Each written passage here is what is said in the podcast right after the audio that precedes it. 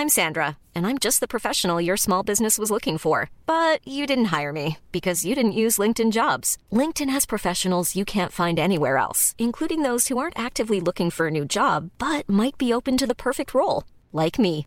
In a given month, over 70% of LinkedIn users don't visit other leading job sites. So if you're not looking on LinkedIn, you'll miss out on great candidates like Sandra. Start hiring professionals like a professional. Post your free job on linkedin.com/people today.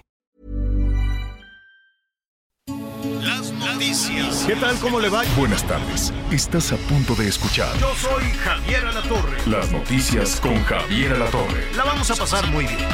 Comenzamos. I go on too many dates, but I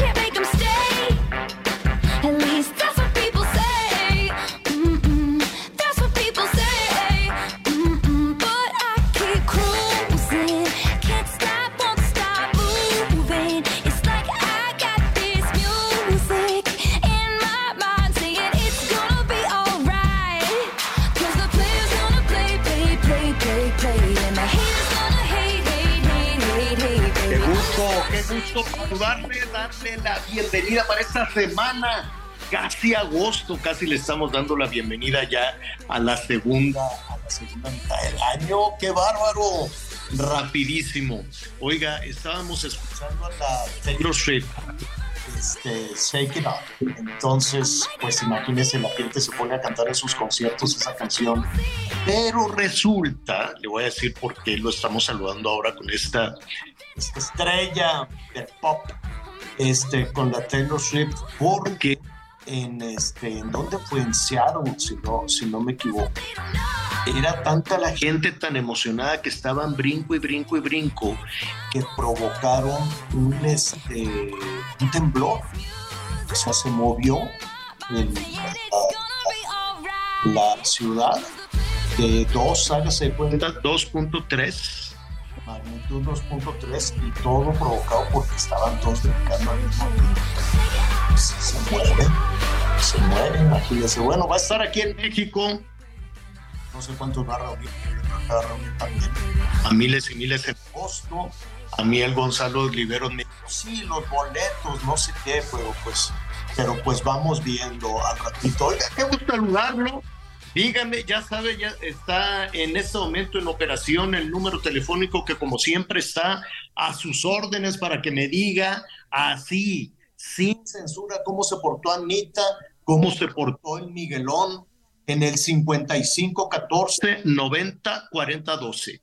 55 14 90 40 12. Oiga, hoy vamos a hablar de los hijos malcriados de los presidentes. Qué barbaridad. Ha pasado en todos lados, ha pasado en México, ha pasado en Sudamérica. ¿Qué quiere que le diga en Sudamérica y en México? Que nunca cambian las cosas, que está el ejercicio del poder con tanta impunidad, pero también en los Estados Unidos, ¿eh? Hay dos presidentes que andan ahí batallando con sus hijos, dos o más. Yo, mire, en Argentina ha sucedido también con los hijos de los presidentes que luego se andan paseando en unos carrones y son, ya sabe, muy vagos y todo eso ya pasó en Argentina, fue un escándalo político, pero bueno, como en nuestra América Latina se le echa tierra y luego nunca, nunca pasa nada. En Colombia, pues ya lo metieron a la cárcel porque agarró, eh, el hijo del presidente Petro agarró dinero, él decía que era para la campaña, pero se lo fregó.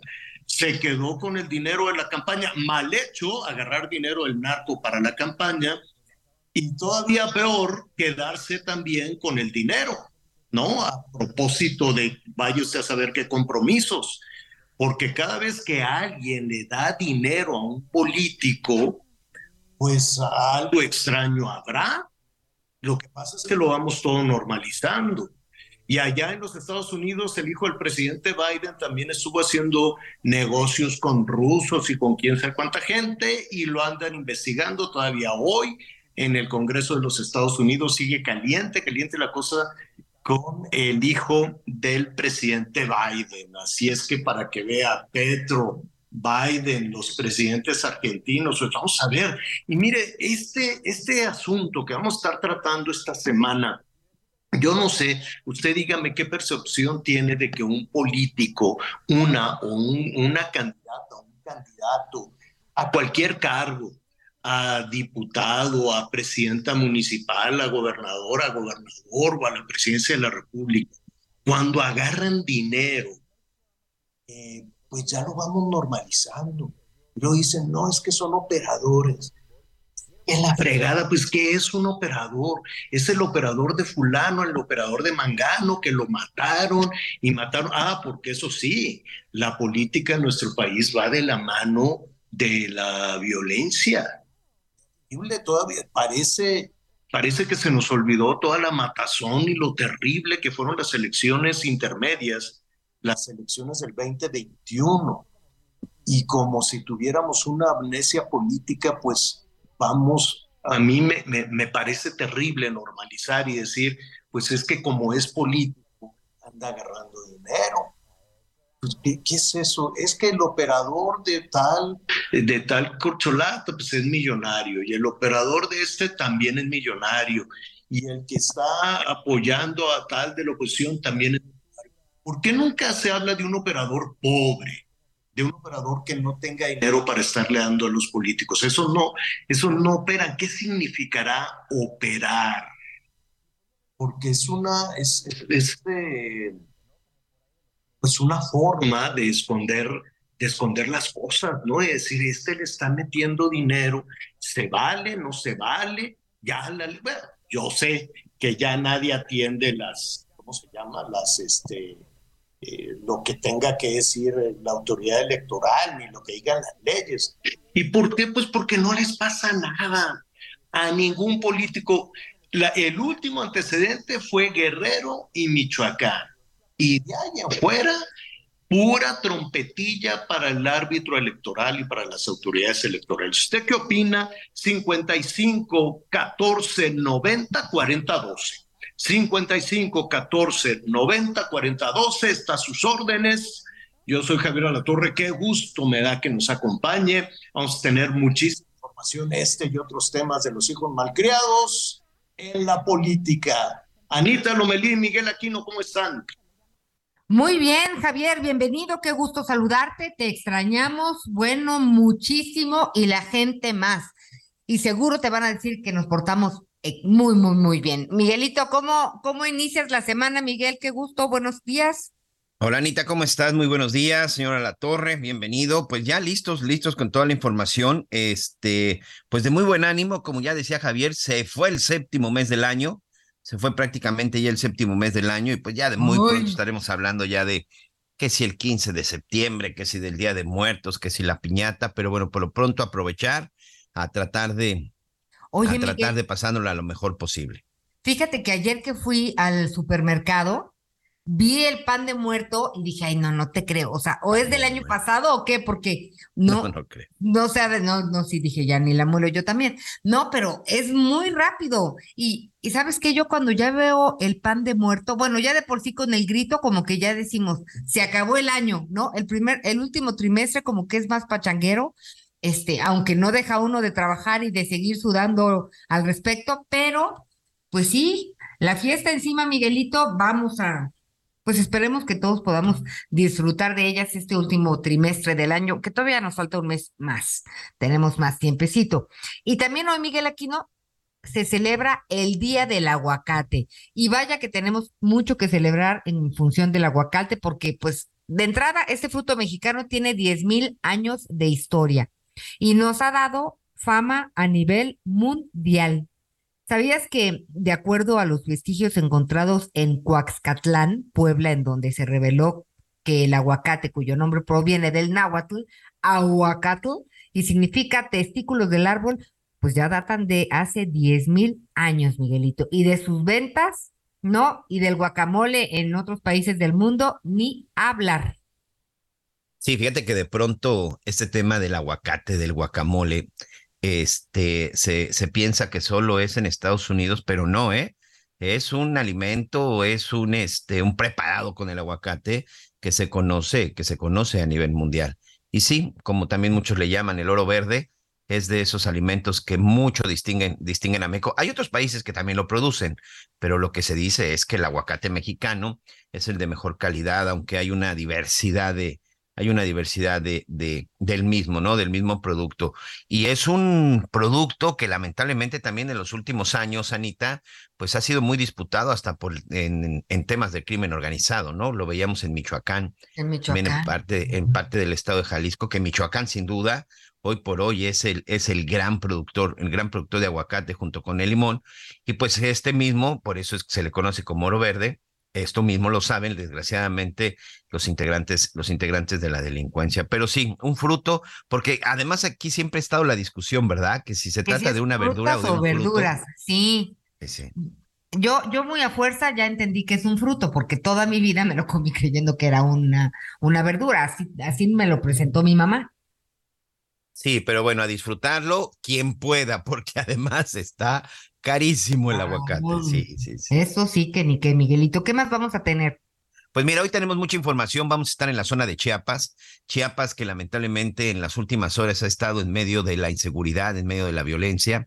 Nuestro compañero Pedro Gerardo López, incluso en sus redes sociales, acaba de por ahí subir unas imágenes acerca de lo que sucedió durante la madrugada, en donde lamentablemente, lamentablemente algunos integrantes del crimen organizado, sobre todo el cártel de Jalisco y el cártel de Sinaloa, que son los responsables de estos, de una serie, de una serie de enfrentamientos. Bueno, hubo varias camionetas, este, que dejaron ahí incendiadas, camiones secuestrados, muchos camiones de carga, exactamente en la zona de la Sierra de Chiapas, esto entre Mazapa de Madero y Motocintla, un lugar en donde incluso muchas familias han salido durante la noche por el temor de por el temor de la violencia que se está generando y esto está muy cerca de la frontera con Guatemala, un lugar que es privilegiado para estos delincuentes y privile- privilegiado sobre todo porque es la frontera sur por donde pasan miles de personas, por donde pasan miles de kilos de drogas, aunque las autoridades no lo quieren reconocer, por donde pasan armas y por donde pasa una serie de productos ante la vista de todos. Quienes hemos tenido la oportunidad de estar precisamente en esta frontera, sabemos que no tiene absolutamente nada que ver con la frontera norte, es decir, con la frontera de México y Estados Unidos. La frontera sur, Anita, tú puedes pasar a, bor- a bordo de una lancha hecha la- con las llantas. Cámaras de llanta Sí, y sí, no sí. pasa absolutamente nada. Nadie te dice absolutamente nada y eso es parte de lo que hoy, por desgracia, tiene este bello estado del sureste del país en medio, en medio de la violencia. También vamos a estar platicando acerca de los libros de texto gratuito. ¿Tú ya pudiste ojear alguno? ¿Sabes qué no? No, no, no, no, no. Aquí mis vecinas que tienen eh, niños en primaria, o sea, no, no he podido, nadie tiene, ¿eh? nadie tiene así en físicamente un libro de texto. ¿Tú ya? No, fíjate que los hemos revisado, pero los hemos descargado algunos que se encuentran ya eh, ediciones digitales y los hemos estado revisando. Este, el hecho es que hoy existe una polémica sobre qué estados sí van a estar utilizando los libros de texto gratuito. Guanajuato ya dijo que no los va a repartir porque Pero no- por la cuestión legal. por la cuestión académica y también por la cuestión legal. Uno, legalmente se supone que se tenía que haber suspendido porque hay la orden de un juez.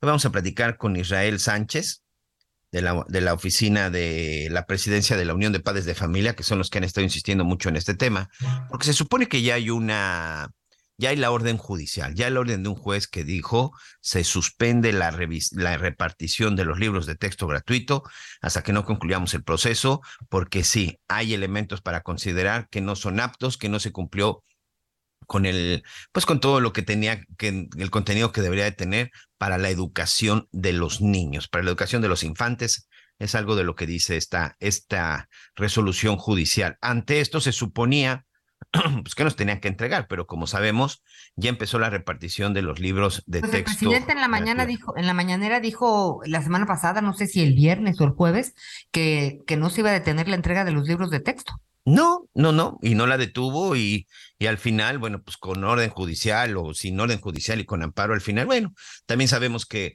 si hay algo que no se ha hecho en este gobierno, pues es precisamente, ahí está lo del tren Maya, ahí está en su momento lo del aeropuerto, lo del transísmico, es decir, muchas de las obras o muchas de las cosas que de pronto tienen suspensiones, pues ya ven que no pasa absolutamente nada y no es el caso de los libros de texto gratuito. Pero bueno, en medio de todo esto, en verdad, son libros que no servirán para la educación de los niños de primaria, sobre todo de educación básica. En verdad son libros que traen más una carga ideológica este, que una carga académica. Hay mucha discusión, por ejemplo, de lo que sucedió con los libros de matemáticas, porque me parece que en algunos casos ya ni siquiera existen en algunos grados los libros de matemáticas. O sea, es verdaderamente este nuevo sistema, ¿cómo le llaman? El sistema educativo mexicano, el correcto para los niños en las escuelas. Esa es gran parte de la discusión.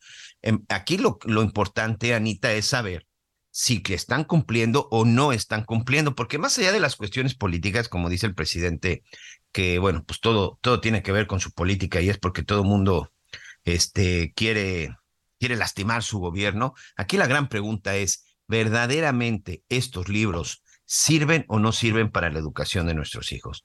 Estos libros en verdad sirven para el crecimiento educativo y el acompañamiento más importante de los niños, que es la educación básica. Yo creo que esa es la parte que hay que revisar y va para las dos partes, ¿no? Tanto para gobierno como para aquellas instancias o para aquellas asociaciones o aquellas organizaciones civiles que dicen que no lo es, ¿no? Porque si de pronto, como en el estado de Guanajuato, se decide que no se van a repartir los libros de texto gratuito, bueno, entonces, ¿cómo se va a llevar a cabo la educación, la educación de los niños?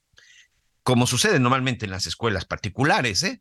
En las escuelas particulares, los libros de texto gratuito, este, y digo, y, lo digo por, por conocimiento de causa, los libros de texto gratuito eh, te pasan a segundo término, Anita Lomelí. Sin duda. en las escuelas particulares ahí se concentran con otro tipo de libros y con otro tipo de, material didáctico. A mí lo que más me preocupa, Miguel, de todo esto, de esta discusión, que lo decíamos la semana pasada, quienes pierden finalmente, pues son los niños, ¿no? Traemos un problema de rezago educativo eh, generado por la pandemia. Muchos estudiantes ya no regresaron a, a la escuela, lamentablemente por situaciones familiares, principalmente económicas. Entonces, hoy los libros de texto forman parte de, esta corriente en donde todo se politiza. Y me parece que si bien este, pues hay interpretaciones de la ley diversas, como, como hemos visto, que no debiera de ser porque la ley pues, no, no debería de interpretarse, la ley se acata y se ejecuta en el mejor de los casos, pero yo creo que aquí tendríamos que sujetarnos todas y todos a lo que dice la ley. Si, lo, si los libros de texto fueron hechos fuera de este contexto, tenemos un problema. Pero como ya los políticos ya también ya agarraron el tema de los libros de texto, Miguel, este, pues yo, entonces acaban siendo botín de unos y de otros, ¿no? Y lo que queda al último es lo que va a llegar a manos de las y los estudiantes.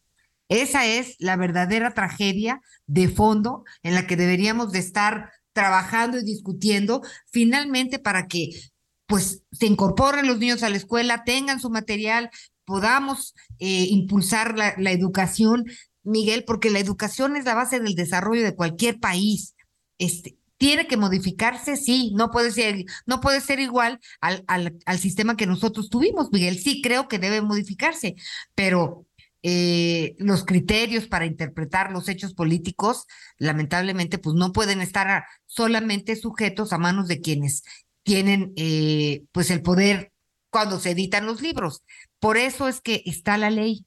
Entonces, pues bueno, finalmente será una discusión en la que ya estamos enfrascados, seguiremos eh, pues dando la batalla pero sí me preocupa muchísimo que la base, que es los y, las estudiantes, pues estén siendo afectados de esta forma. ¿Les faltan 15 días para regresar a la escuela más o menos, no, Miguelito? Sí, sí, sí, ya este, la segunda semana de agosto se incorporan los chavos a las escuelas y en teoría para ese entonces los libros de texto gratuito pues ya deben de estar en las aulas y posteriormente se les estará entregando. Pero bueno, vamos a ver qué, qué es lo que va a suceder. Ayer también se celebró, se se llevó a cabo la conmemoración, ¿no? Del Día Mundial contra la Trata de Personas. Hubo una reunión muy importante en Estados, Unidos. En Estados Unidos. Elene Ávila, nuestra, nuestra analista político, está precisamente en Washington. Nos va, a nos va a contar un poco al respecto sobre lo que se trató. La trata de personas, amigos, que a nivel mundial sigue siendo la activa, actividad delictiva que más dinero le deja a los criminales. Incluso por encima del tráfico de drogas. Hablamos lamentablemente de un negocio ilegal de miles de millones de dólares al año, insisto, sigue siendo, y desde hace mucho tiempo, sigue siendo la actividad que más dinero deja ¿qué más dinero deja a los delincuentes? La trata de personas que en pleno 2023 es increíble porque seguimos viendo una trata de personas con fines de para explotación sexual, explotación laboral, trata de personas que al final no respeta edad, no respeta género, la trata de personas infantil con fines laborales, con fines sexuales, es algo simple y sencillamente que sigue lacerando al mundo y en todas partes del planeta, ¿eh? en todos los continentes. No es un asunto de latinos, no es un asunto de afroamericanos, no es un asunto de asiáticos, no. En todo el mundo, la migración, bueno, sobre todo la trata de personas, que por supuesto muchas veces tiene que ver, tiene que ver con la migración, es uno de los delitos que sigue lacerando, que sigue lastimando. ¿En dónde estamos nosotros, México? ¿Qué posición estamos ocupando? Sobre todo México, con nuestra cercanía con los Estados Unidos, lamentablemente este delito este delito continúa y es uno de los delitos que más frecuentemente se, se registran. Hoy, por ejemplo, estaba leyendo una información de la Secretaría de Seguridad Ciudadana en la Ciudad de México que rescataron en un hotel de la Ciudad de México, Anita, a un hindú, una persona, una persona de origen hindú que fue secuestrada, que fue plagiada y que lamentablemente son muchas de estas noticias las que siempre nos enteramos todos los días. Pero insisto, un problema que se registra a nivel mundial la trata de personas. Y mira, Miguelito, también tenemos la cifra de que, pues, son las infancias, ¿no? Tres de cada diez víctimas de trata en México, hablamos de niñas o de niños. Mucho cuidado con, échate una carrera por las tortillas. Sabemos que a veces lo que hacen falta son manos, pero créame que solo falta un segundo para que jalen a, la niña, al niño, se lo trepen al coche, este, o con engaños, ¿no? Con engaños, pues se lo lleven. Entonces, pues la situación de cuando éramos chicos, Miguel Aquino, nuestros papás nos platicaban que jugaban en las calles, ¿no? A nosotros nos llevaban más a los parques, no sé a ti, Miguelito, pero a mí me decían en la calle, no, solo en el parque, ok, en el parque. Ahora, pues digo, ni en el parque ni en la casa. O muy bien, cuidaditos, ¿no? El otro día me dijo mi hija, que es mamá, la de 30 años, me dice, oye mamá, tú a veces eras muy gritona. Y le dije, sí, la mera verdad que sí. Cuando salía con los tres niños, Miguel, pues te faltan manos, ¿no? Entonces la grande iba adelante. Y le digo, ¿y tú querías correr? ¿No? Entonces, a veces sí te decía, ven, no te mueves, porque tenía tus dos manos agarrados, la bolsa y había que pagar, ¿no? Este, y, un día me acuerdo que se iba a atravesar la calle, Miguel, si no la pesco de la cola de caballo, se va como hilo de media y hubiera tenido un accidente porque no volteó para ningún lado. Entonces le digo, mijita, te ofrezco una disculpa mil años después, pero la verdad era la impotencia y el miedo de que pueden pasar accidentes y además de que al no tenerlos vigilados no los pudieran robar. Este, porque Miguel, esto te hace ser más aprensivo también. Sí, por supuesto, por supuesto, y con lo que ya decíamos, hoy incluso pues los niños siguen siendo una de las principales víctimas en el tema, en el tema de trata, de trata de personas. Especialmente todo esto es lo que estaremos revisando en unos minutos más. Oye, también atención para todos nuestros amigos en el estado de Jalisco. Les mandamos un abrazo a todos nuestros amigos en el estado de Jalisco que sabemos que nos acompañan todos los días. Fíjate que desde muy temprano se ha registrado eh, un operativo, un operativo en donde están participando las los tres niveles, los tres niveles de gobierno. Un operativo porque se reportó en una zona la localización o la presunta localización de algunos explosivos, Anita. Esto inmediatamente, bueno, pues originó un operativo en donde está participando el ejército mexicano, en donde tenemos también ya presencia de la Policía Estatal, por supuesto de la Guardia Nacional y lo más importante, bueno, pues de todos los expertos y toda la gente dedicada a, a este tema. Ya están las autoridades en el lugar, ya se está llevando a cabo esta, esta acción y lo más importante, bueno, pues es esperar a ver cuál es, en qué, en qué va a terminar. Pero sí, en este momento, atención para todos nuestros amigos en la zona de Guadalajara, porque por allá, bueno, pues está llevando a cabo un operativo por parte, por parte de las autoridades y de esto, bueno, pues también ya les estaremos informando. Sí, pues Miguel, ¿qué te parece si recordamos el teléfono de contacto? Es el 55 14 90 40 12. Muchísimas gracias. Ya empezamos a recibir sus llamadas telefónicas y pues bueno, con esto, por lo pronto vámonos a nuestra primera pausa y regresamos a ver si nos da tiempo. Empezamos leyendo llamaditas a ver qué dice el productor. Acompáñenos.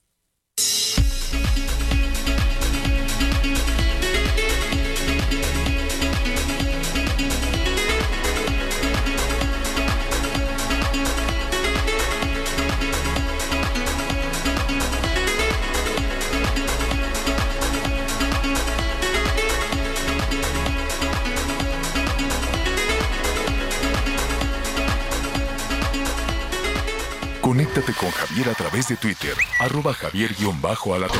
Sigue con nosotros. Volvemos con más noticias. Antes que los demás. Todavía hay más información. Continuamos.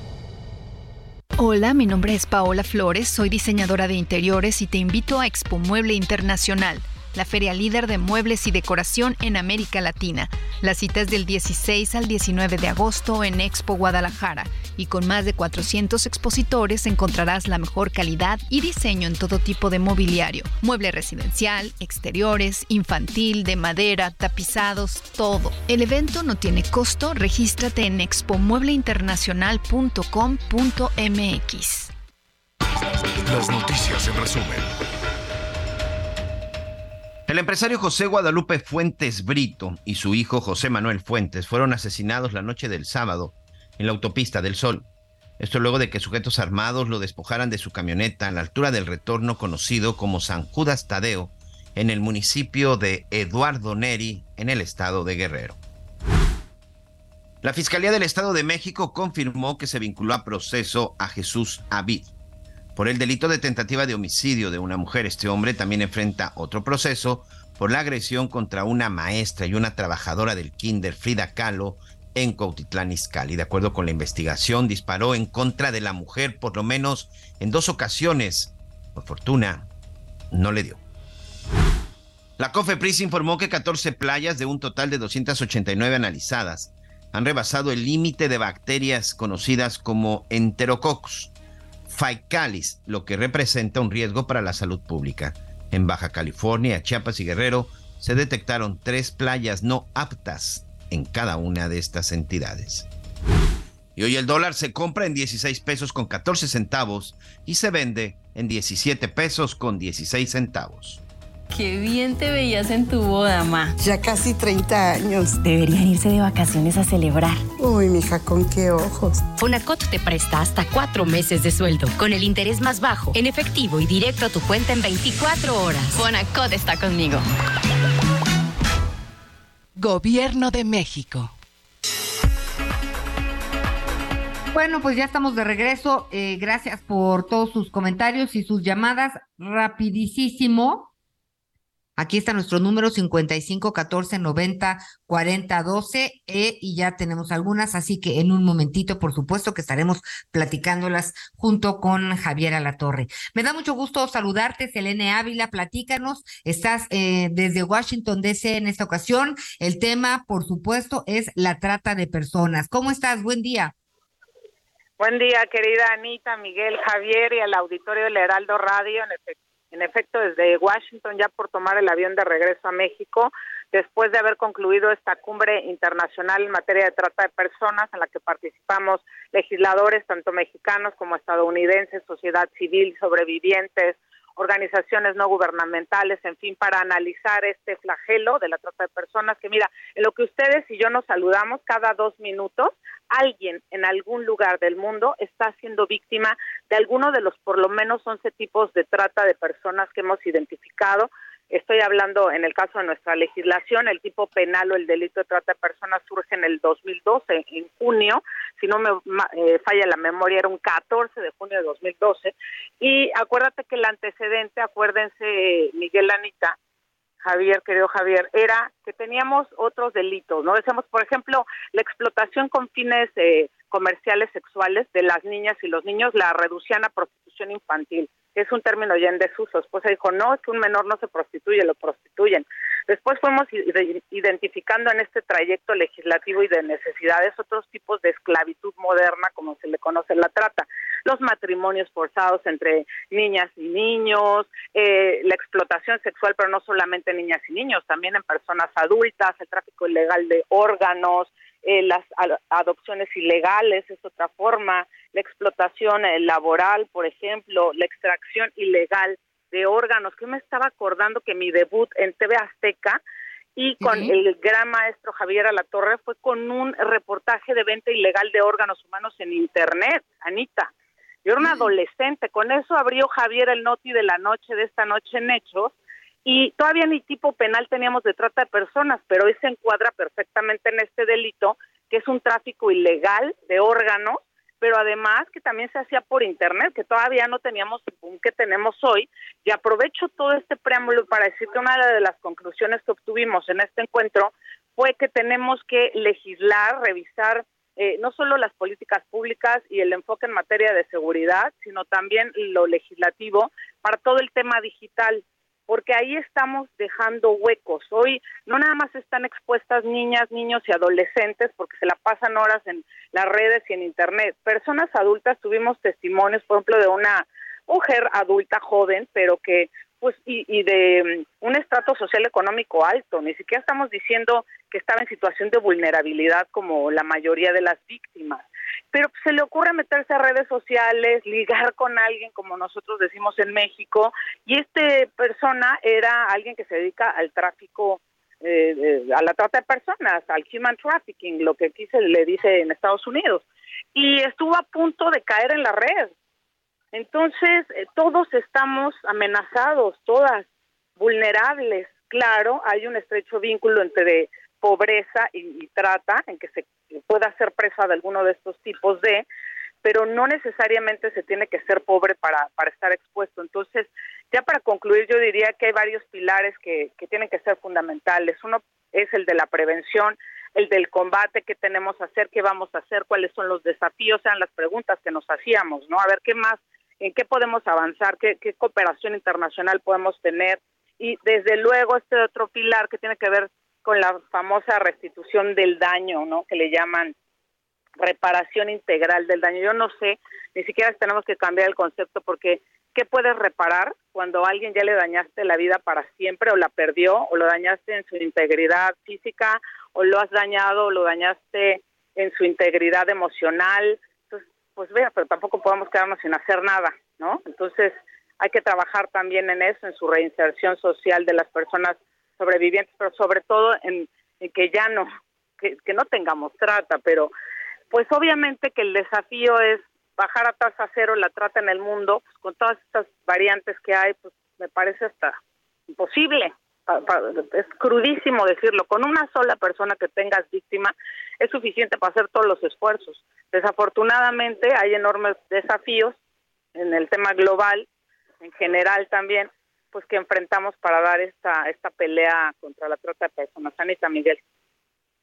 Sí, y sabes que mira, la educación, la información, en muchos casos lo hemos dicho, es, es poder, porque cuando tienes una preparación y cuando tienes eh, la forma de, pues, de, de concretar objetivos, por eso es que este, puedes, puedes combatir esta ignorancia de caer en las manos de, de estas, de estas, de estos delincuentes. Y además, eh, además, em, también es muy importante que está relacionado con la pobreza porque pues todo mundo quiere salir de esa situación de vulnerabilidad a como de lugar. Entonces, pues cualquier escenario parece mucho más alentador, pero tenemos la obligación pues de, de combatirlo primero pues las causas que tanto nos han dicho, ¿no?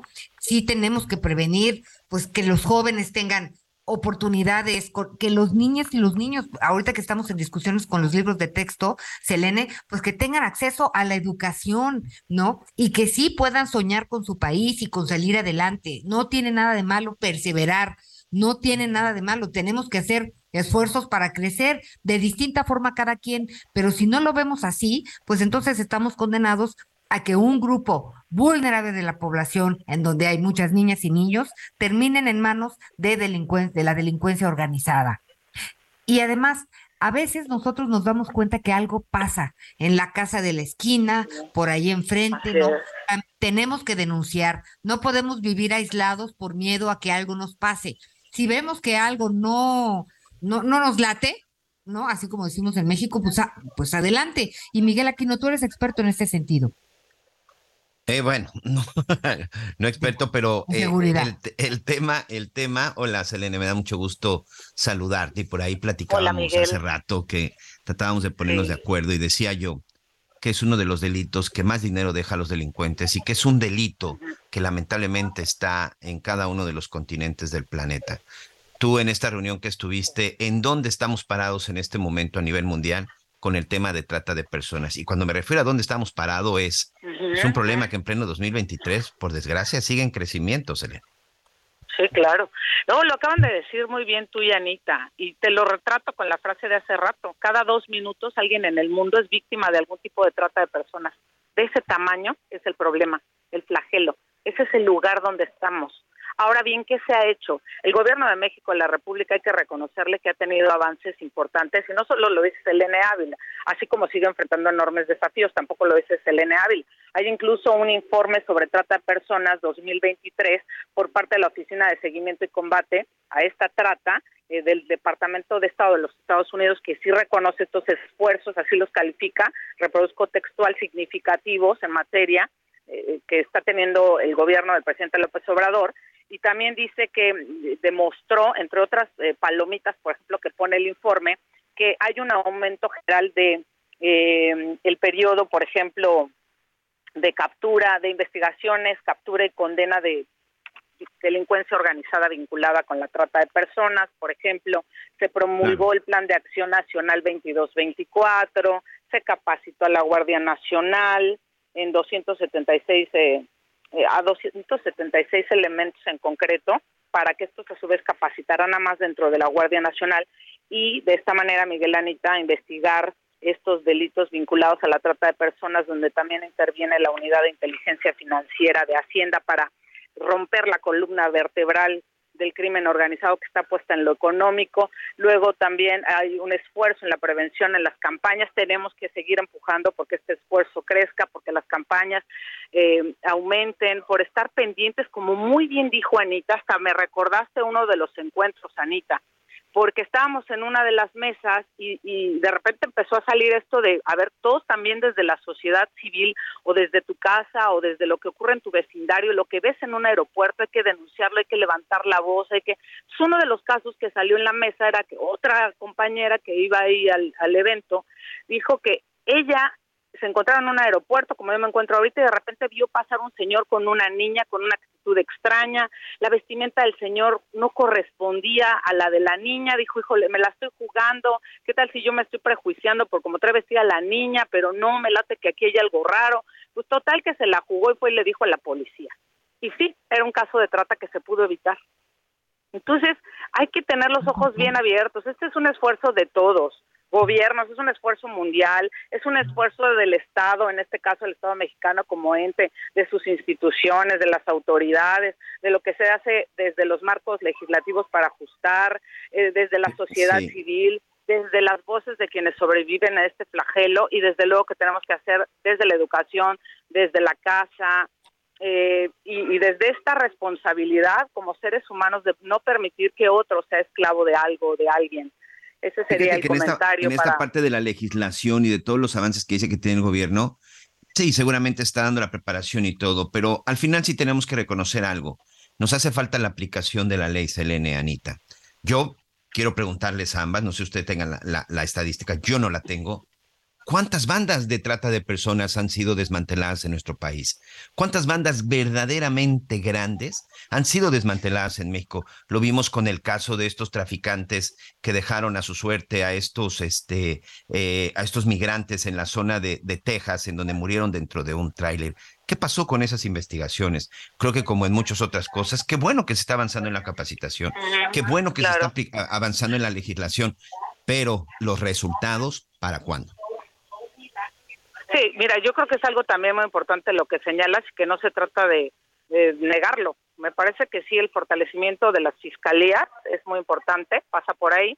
de aplicación de la norma. Yo siempre seré una defensora de la aplicación del Estado constitucional de derecho para todos y para todas, no importa si tienes poder o no tienes. Este tiene que transitar a ser un país de leyes, donde se respetan y donde las normas son efectivas, no están de adorno. Entonces, me parece que en ese sentido sí enfrentamos, y sobre todo los países emergentes, no solamente México, pero un enorme reto de tener regulaciones pero que, están muertas, ¿no? Que te falta aplicación, digo, regula tienes regulación, pero la aplicación es deficiente o es pobre por varias razones, dependiendo del país, pero en este caso pues también ha cruzado por la corrupción rampante que ha caracterizado eh, pues eh, todo el tema de la justicia en México, etcétera, etcétera. Entonces, ese es parte de los retos, de los desafíos. El propio, van a decir que siempre lo menciono mucho, pero yo le tengo bastante aprecio, pero el ex canciller Ebrard hace un par de semanas hablaba precisamente en Tlaxcala, que es una entidad con problemas serios de trata de personas, del combate directo a este flagelo y también señalaba, coincide en la visión que pues modestamente tiene una servidora de fortalecer a las fiscalías en materia no nada más del combate a la trata, sino de, la de combatir la inseguridad en este país. Pues Elena, eh, te deseamos, la verdad, buen viaje y de regreso platicamos porque este tema pues tiene tiene mucho, tiene, tiene muchas aristas y hay que, hay que tocarlas todas, y no solamente con, con, de, una fecha, tenemos que estar insistiendo en este como en muchos otros temas, y pues nos da gusto tener tu voz en este programa. Te deseamos buen viaje, Selene Ávila. Al contrario, muchas gracias. De regreso a México lindo y querido. Nos vemos pronto. Gracias, buen viaje. Gracias, buen viaje. Pues sí, Miguelito. Así las cosas, mucho que estudiar y yo no creo que hay una radiografía con las bandas delincuenciales de trata de personas por lo pronto en nuestro país. No, no, no lo hay. No lo hay porque, eh, insisto, creo que en esa parte las investigaciones han sido pobres. No quiero decir que nulas, porque seguramente se, se investiga, pero la verdad es que la trata de personas, y, y ya te lo decía, y vaya, y estas cifras no las dice Miguel Aquino, ahí están, este, revisen las páginas de la Interpol y, la trata de personas hoy por hoy sigue siendo el, ilícito que más, que más, eh, por supuesto, además del daño que, se, que significa, va ligado con la desaparición de personas también. Muchas jovencitas son robadas, son secuestradas, son retenidas en diferentes partes del mundo, Lomelí. Mira, una de las mafias más grandes de trata de personas es precisamente la mafia, la mafia eh, japonesa los yakuza. Y, y de pronto uno habla de la mafia japonesa, los yakuza, que parecieran muy lejos, pero no, ¿eh? Tienen presencia en todo el mundo. Hay incluso presencia de integrantes y de grupos de la Mara, perdón, de la mafia japonesa en nuestro país. Ha habido casos en Argentina, en Brasil, en Venezuela, en Colombia. Eh, no, ¿qué te digo? En la zona de los Estados, de los Estados Unidos, en donde incluso muchas mujeres latinas son secuestradas, son robadas por estos por estos desgraciados, perdón por la expresión, y se las llevan precisamente a la zona de Asia. ¿Qué decir de las mujeres africanas, de las mujeres en la zona de la India? Es un problema que está afectando a nivel mundial, pero verdaderamente existen investigaciones en donde, mira, por ejemplo, los grandes traficantes de, de, cocaína, ah, las mafias y los grupos colombianos, los principales distribuidores y los, los mexicanos y todo esto ¿Qué hay de los cárteles de la trata de personas? ¿Qué hay de todos estos, de todos estos grupos delincuenciales? E insisto, eh, a nivel mundial, no solamente en México, a nivel mundial. ¿Qué hay de todos ellos? ¿Qué pasa con todos esos grupos? ¿Cómo están identificados? ¿Cómo se castiga? ¿Cuál es el intercambio? Llevarte a una niña, a una mujer, a un niño de un país a otro, sobre todo en la zona europea, es lo más sencillo, Ana María Lomelí. Oye, Miguel, y además yo me pregunto, porque Ahora, hablamos de cifras en el caso de que hay denuncias, pero hay una cifra negra y que es enorme de, de, personas que no denuncian porque están amenazadas, porque tienen miedo, porque viven con la esperanza de que en la medida que no involucren a las autoridades podrán recuperar a ese ser querido, cuando la verdad es que esto no resulta. Muchas veces las familias se quedan menguadas por tiempo indefinido porque las están extorsionando con el, con el pretexto de que van a devolver a esta persona ultrajada y secuestrada.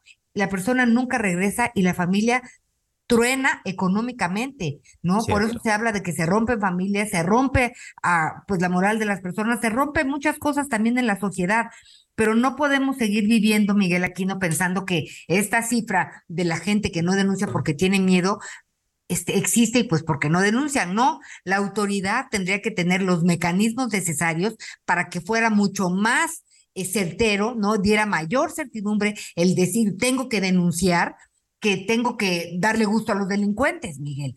Pero seguimos como en el embudo, ¿no? Siguen siendo más poderosos los otros. ¿Por qué? Porque hay también este tema de la corrupción y de la impunidad. Entonces, pues no salimos.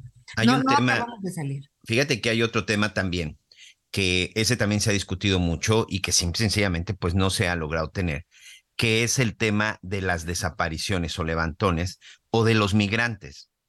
Si uno, se, si uno verdaderamente tuviera la cifra de, de todos los migrantes que cruzan por nuestro país, Anita, ¿Cuántos verdaderamente logran su objetivo?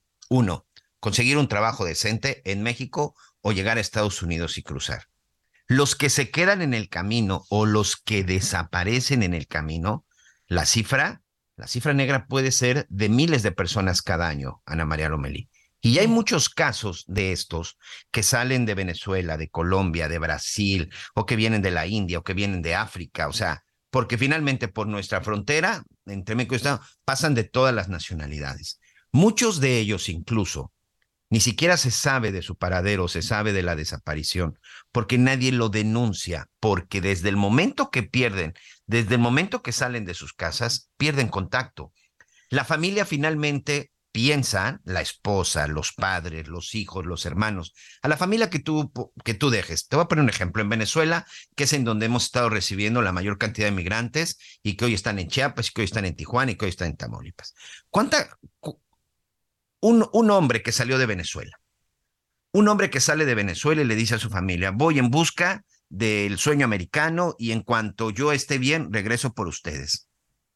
Se salen y prácticamente pierden comunicación con la familia, Ana María Lomelí. No llevan un celular o no llevan una situación de esas porque al final todo eso o lo pierden en el camino, o se lo roban o terminan vendiéndolo para sobrevivir. Llega un momento que ese migrante durante todo su traslado pierde la comunicación con su familia. ¿Cuántos casos no hemos conocido y de otros que desaparecen por voluntad, pero cuántos casos no conocemos de migrantes que salen de su casa, que salen de su ciudad, de su país de origen y que no se vuelve a saber absolutamente nada de ellos? La familia no vuelve a saber absolutamente nada de ellos. Ese migrante consiguió otra familia y se olvidó de su familia, o simple y sencillamente desapareció, lo levantaron, lo tienen secuestrado, lo tienen trabajando por la fuerza. ¿Qué pasa con todos ellos? Esa cifra, esa cifra negra hasta el día de hoy es espeluznante, pero nadie, nadie ha logrado investigar verdaderamente cuántos de los migrantes quedan, y no solo en territorio mexicano, no, sino durante todo el trayecto, en, el, en la zona de Centroamérica también, sobre todo para los que vienen de la zona de, de, de, Asia o de la zona de Sudamérica, en la zona de Centroamérica también se quedan, ¿eh? Porque también ahí son secuestrados, son asesinados, son retenidos, este, Oye, son también sabes, Miguel, por las bandas y las pandillas también tendría que ser importante en función de lo que dices, que la COMAR, que es la Comisión Mexicana de Ayuda a Refugiados, y que brinda, eh, pues registra Ni siquiera tienen albergue, este... La COMAR ni siquiera tiene un albergue. Pero no, pero sabes que ellos acreditan a las personas que pueden circular en nuestro país y que pueden conseguir trabajo. Entonces también tendría que cruzarse los datos de la Comar con los datos de migración, con los datos de las aduanas, para realmente tener una estadística, una cifra real de quiénes están en México, quiénes salen, ¿no? ¿Quiénes se quedan y qué hacen? No, solo así pudiéramos tener una radiografía. Se supone que tenemos de los mexicanos nacidos y que vivimos aquí. Es, entonces, pues, Ese es el deber ser. Tenerlo, sí. Exacto. Porque en esa medida, en la medida que los datos estén reales, podemos tener una radiografía de lo que andamos buscando, de quiénes son los malos, cuáles son los peores lugares, ¿Y, ¿Y, qué hay que hacer, Miguel Aquino? Sí, sin duda ese es el deber ser. Creo que sí hay mucho trabajo por hacer en todo el mundo, ¿eh? En sí. todo el mundo. En todo el mundo hay mucho trabajo que hacer en la cuestión de la trata de personas. Apenas se vio ahora en la guerra entre Rusia y Ucrania, muchos ucranianos que salieron, que salieron de su país, que murieron en el camino, o muchos ucranianos mandaron a sus hijos solos a la frontera con Polonia. Eh, ahí también hubo una crisis humanitaria terrible. Muchos niños llegaron solos. La mafia china eh, eh, allá salieron reportes en Europa de que estaba en la frontera robándose y llevando niños y niñas ucranianos que estaban solos y que estaban en el desamparo. ¿Qué decir lo que sucede con la guerra, con la guerra en, eh, en los países africanos? Hay muchos problemas en la trata de personas y sinceramente, desde mi opinión, los responsables empezando por la Organización de las Naciones Unidas, me parece que no han alcanzado a hacer lo suficiente para detenerla. Lo más, lo más importante es tener una verdadera radiografía de la trata de personas y de las bandas responsables, y me parece, Anita, que hasta el día de hoy eso no existe. Vámonos a una pausa y me despido con este. No, hay mucho por hacer y es responsabilidad de todas las instancias. Es una cuestión de seguridad, pero también de desarrollo de un país. Hacemos una pausa y regresamos a las noticias con Javier Alatorre. Conéctate con Miguel Aquino a través de Twitter, arroba Miguel Aquino. Toda la información antes que los demás. Ya volvemos. Todavía hay más información. Continuamos. It's that time of the year. Your vacation is coming up. You can already hear the beach waves, feel the warm breeze, relax, and think about work. You really, really want it all to work out while you're away. Monday.com gives you and the team that peace of mind. When all work is on one platform and everyone's in sync, things just flow wherever you are. Tap the banner to go to Monday.com.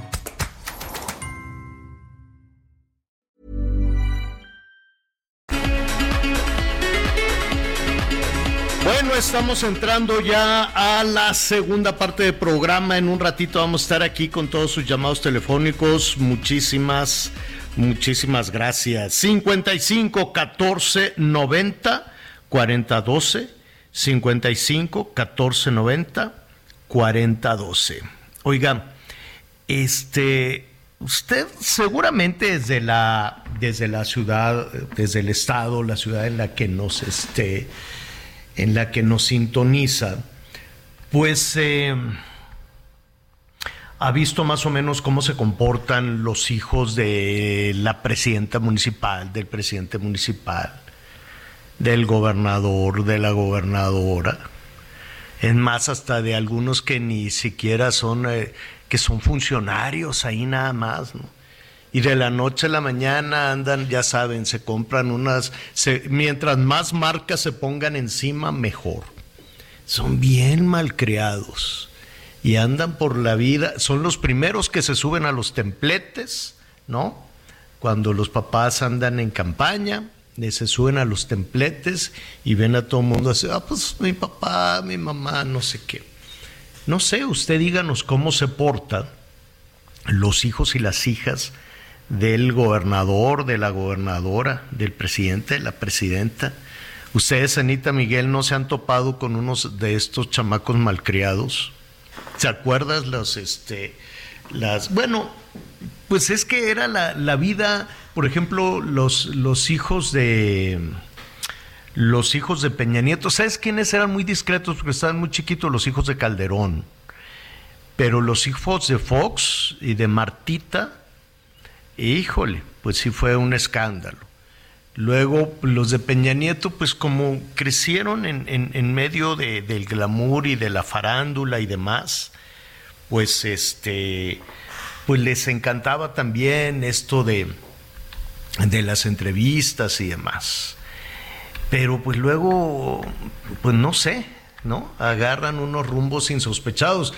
Y no nada más en México. Está, esto ha sucedido con los hijos de presidentes de Argentina, que luego los cachan haciendo pues el joven Biden, Javier. El joven Biden en, Estados Unidos que ahorita lo están investigando, ¿no?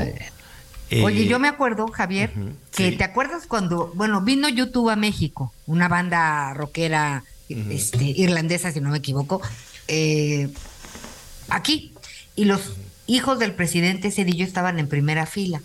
Pero antes de que acabara el concierto, el Estado Mayor Presidencial pues sacó a los VIP este personajes, ¿no? Y bueno, fue un escándalo porque ¿cómo crees que pueden meterse en la hasta adelante? Ya te imaginarás, no creas que el Estado Mayor entró agachadito, ¿no? Entonces, pues taparon la vista, hubo rechiflas, este, incluso Bono decidió que no venía durante varios años a nuestro país en giras porque estaba muy ofendido que hubieran que se hubieran comportado de esa forma, por decir una pecata minuta que me acordé ahorita. No, bueno, eh, y es eh, y eso es digamos que que, lo, que de lo, lo menos. Pero, por ejemplo, de expresidentes argentinos, escándalo y medio. De Venezuela, que viven en una pobreza insólita, pues este le dicen, ¿cómo? Nicolásito. El Nicolásito, que ya, eh, mamalón, el Nicolásito ya tiene como treinta y tantos años, este hace unas fiestonas. eh, se va, eh, no sé si en los Estados Unidos, pues porque lo agarran y lo meten a la cárcel, con todo el tema de, de- del oro y demás, pero hace unas giras en representación del papá, el Nicolásito, y no hombre, pero pues un dispendio y aviones y carro y novias y dinero.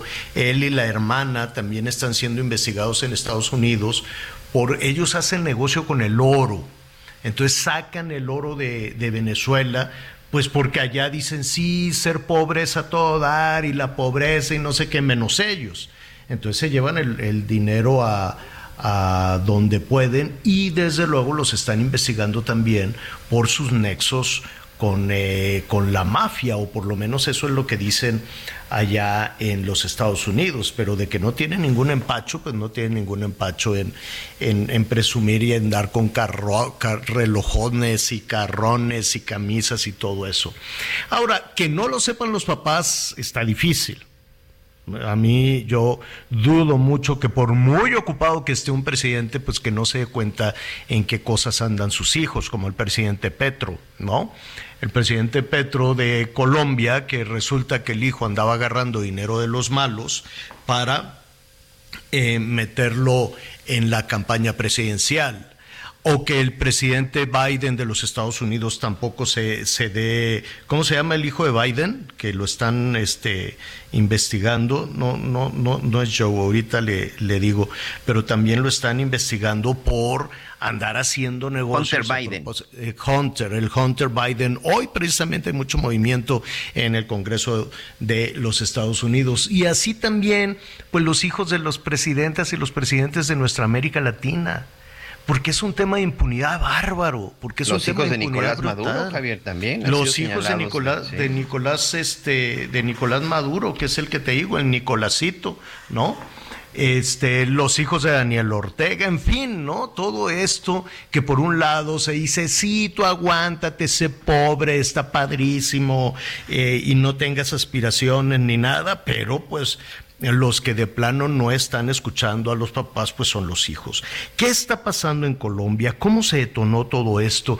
Que además, si no me equivoco, ya nos dirá Rodrigo Rodríguez Morales, que él es nuestro compañero reportero allá en Colombia, pues a propósito del despecho de la nuera del presidente Petro, que dijo, hasta aquí llegué porque eh, eh, Gustavo Petro, el hijo del presidente, pues lo metieron, lo acusaron justo de estar lavando dinero y andar agarrando dinero de los malos para la campaña del papá. Rodrigo, ¿cómo estás? Qué gusto saludarte hasta Colombia. Buenas tardes, buenos días, no sé cómo sea la hora. buena- buenas este momento. tardes, buenas tardes todavía. Justo estamos entrando a media mañana a las 12 del día con 7 minutos, Rodrigo. ¿Cómo estás? Ah, bueno, aquí estamos una hora más adelantados.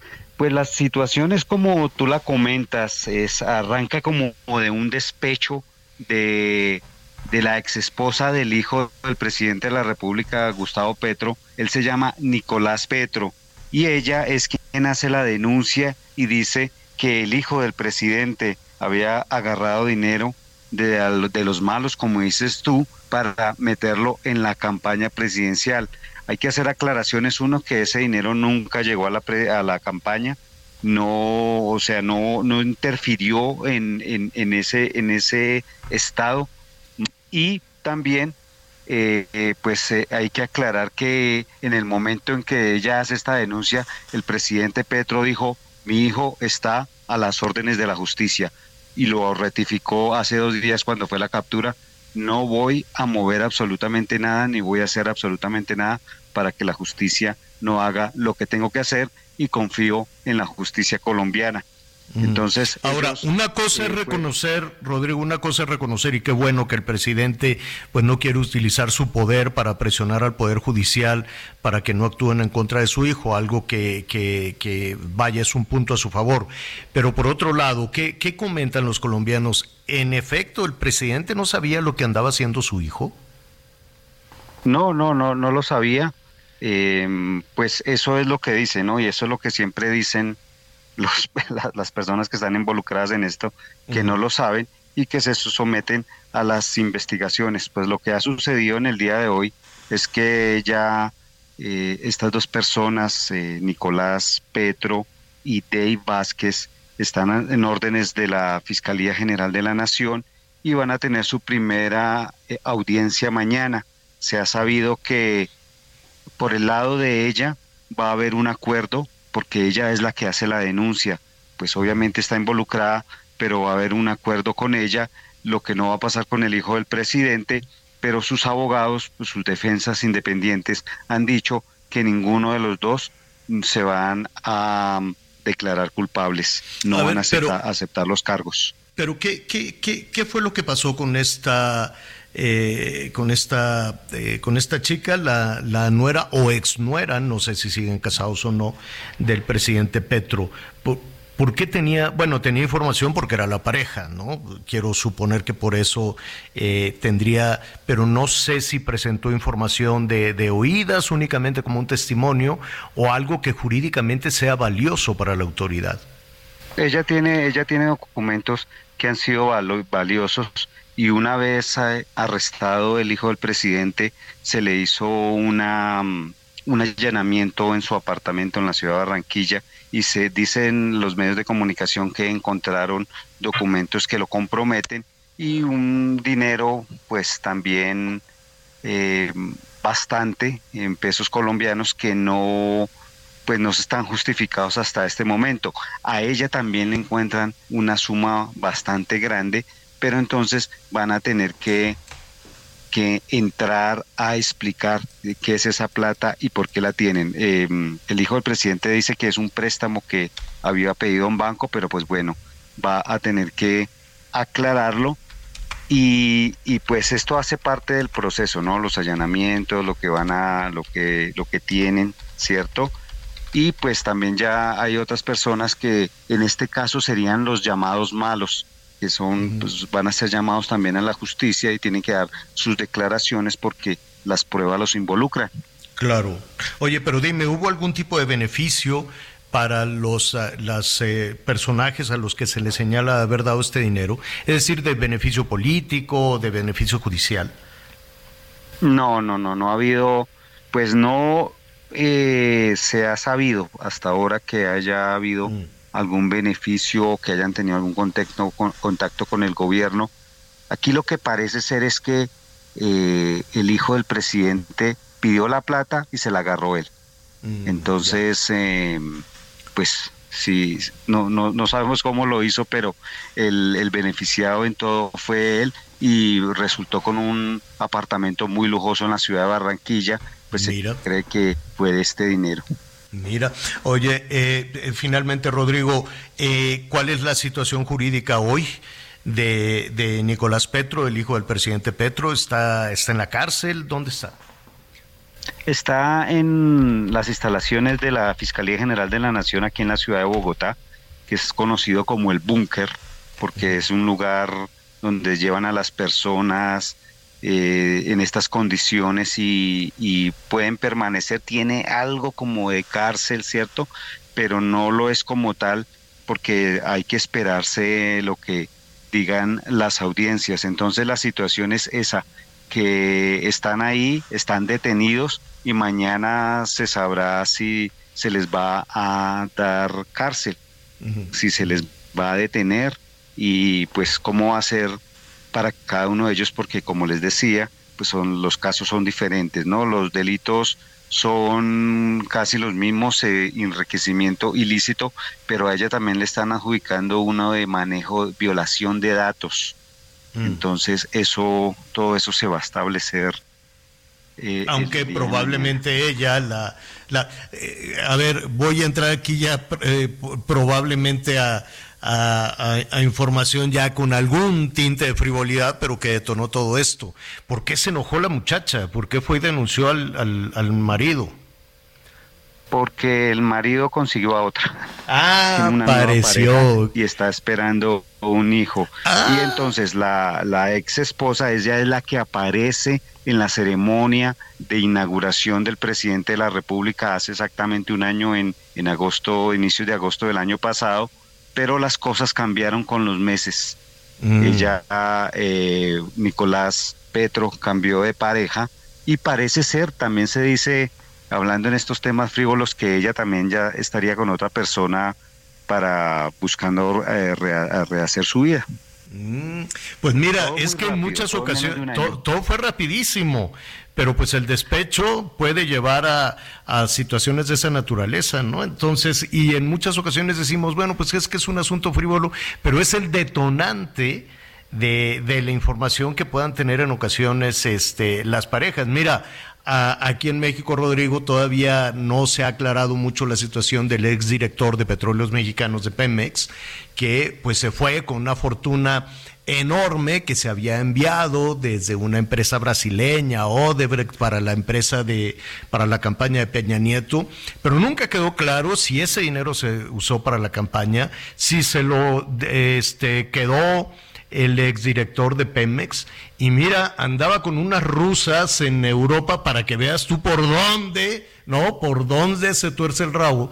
Andaba por allá en Marbella cuando fueron y lo agarraron. Mucho tuvo que ver la inteligencia rusa para todo esto y las relaciones con el gobierno mexicano. Y creo que la novia rusa vino a dar acá y luego involucraron a la esposa. Y bueno, fue una cosa dificilísima.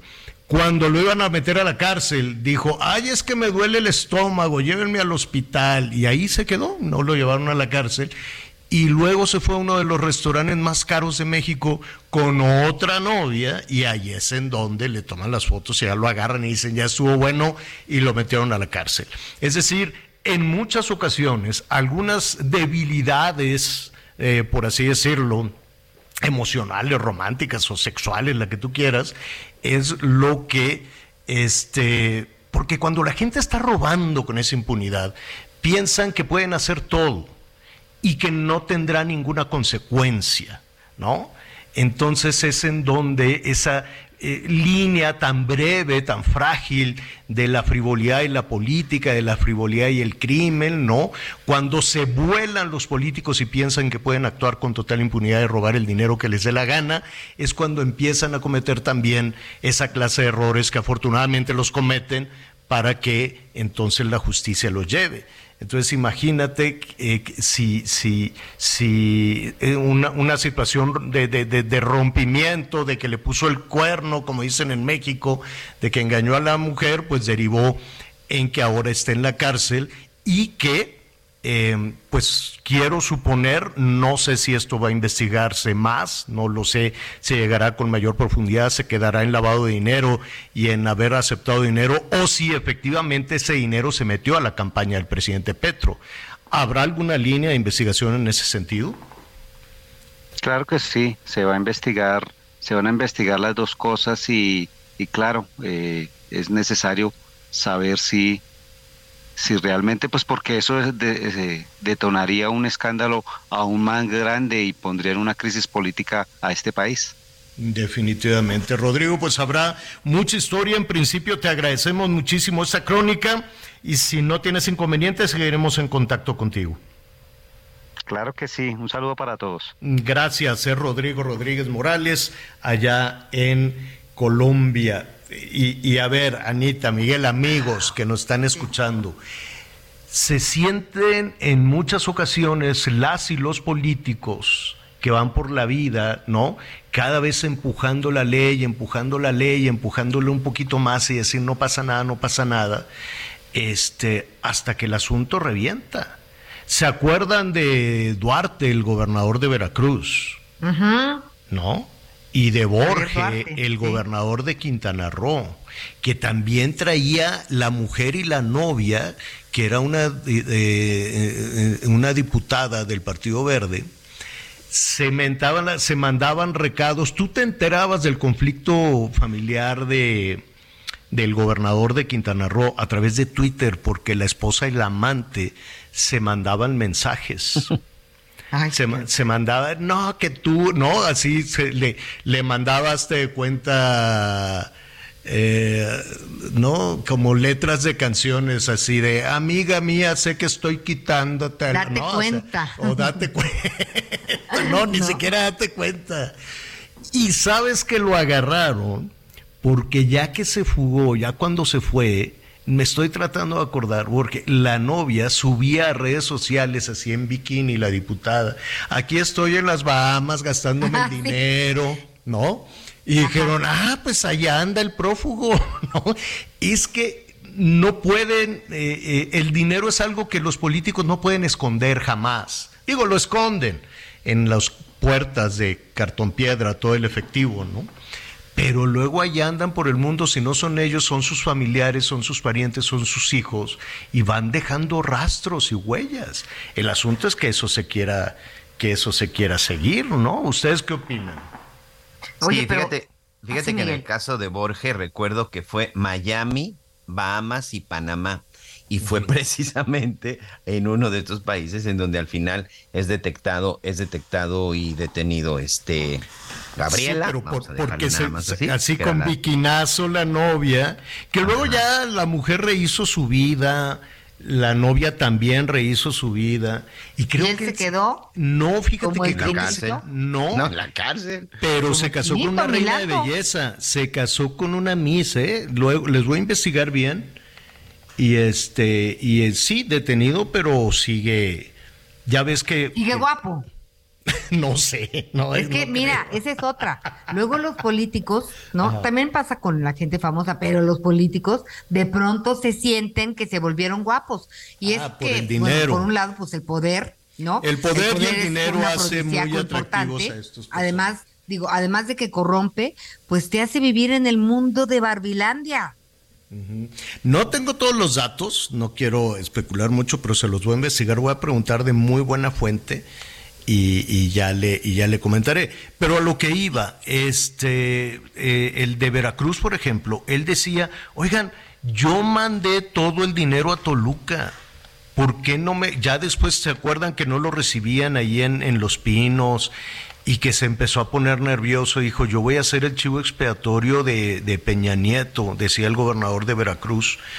Y él insistía: Yo mandé el dinero para la campaña. Creo que agarró el dinero también de salud y de los maestros.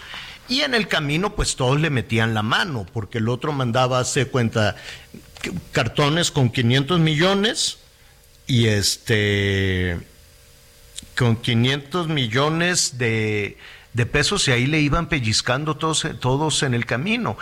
Evidentemente, cada vez que dicen que se utilizaron para las campañas, pon tú que sí, algo, pero en realidad se lo roban, todos se lo roban. Si no, pues las campañas de por sí les damos de nuestros impuestos un dineral enorme a los partidos. Y todavía andan agarre y agarre y agarre y métele de aquí, métele de allá y luego le dicen a todos los gobernadoras y gobernadores, oye, pues ya va a ser la elección en tal estado, reúnanse todos, le tienen que meter, llévenle dinero a fulanita de tal y eh, métanle todos porque tenemos que ganar. Y oye, pero no me importa, échenle de ahí, échenle, échenle dinero. Y este, y sí nos están diciendo nuestros amigos, Miguel, que que efectivamente, ya ves cómo sí tenía yo la razón, se casó con una reina de belleza ahí en la cárcel, ¿no? ¿O no? Así es. Con- en el- de en el nuestra dos- belleza Sinaloa. Fíjate. Así es, ella fue reina de belleza en Sinaloa, compitió en Miss México en 2015, Norma Patricia de la Vega. Se casaron en 2020 en el penal de Morelos, ahí en Coatlán del Río.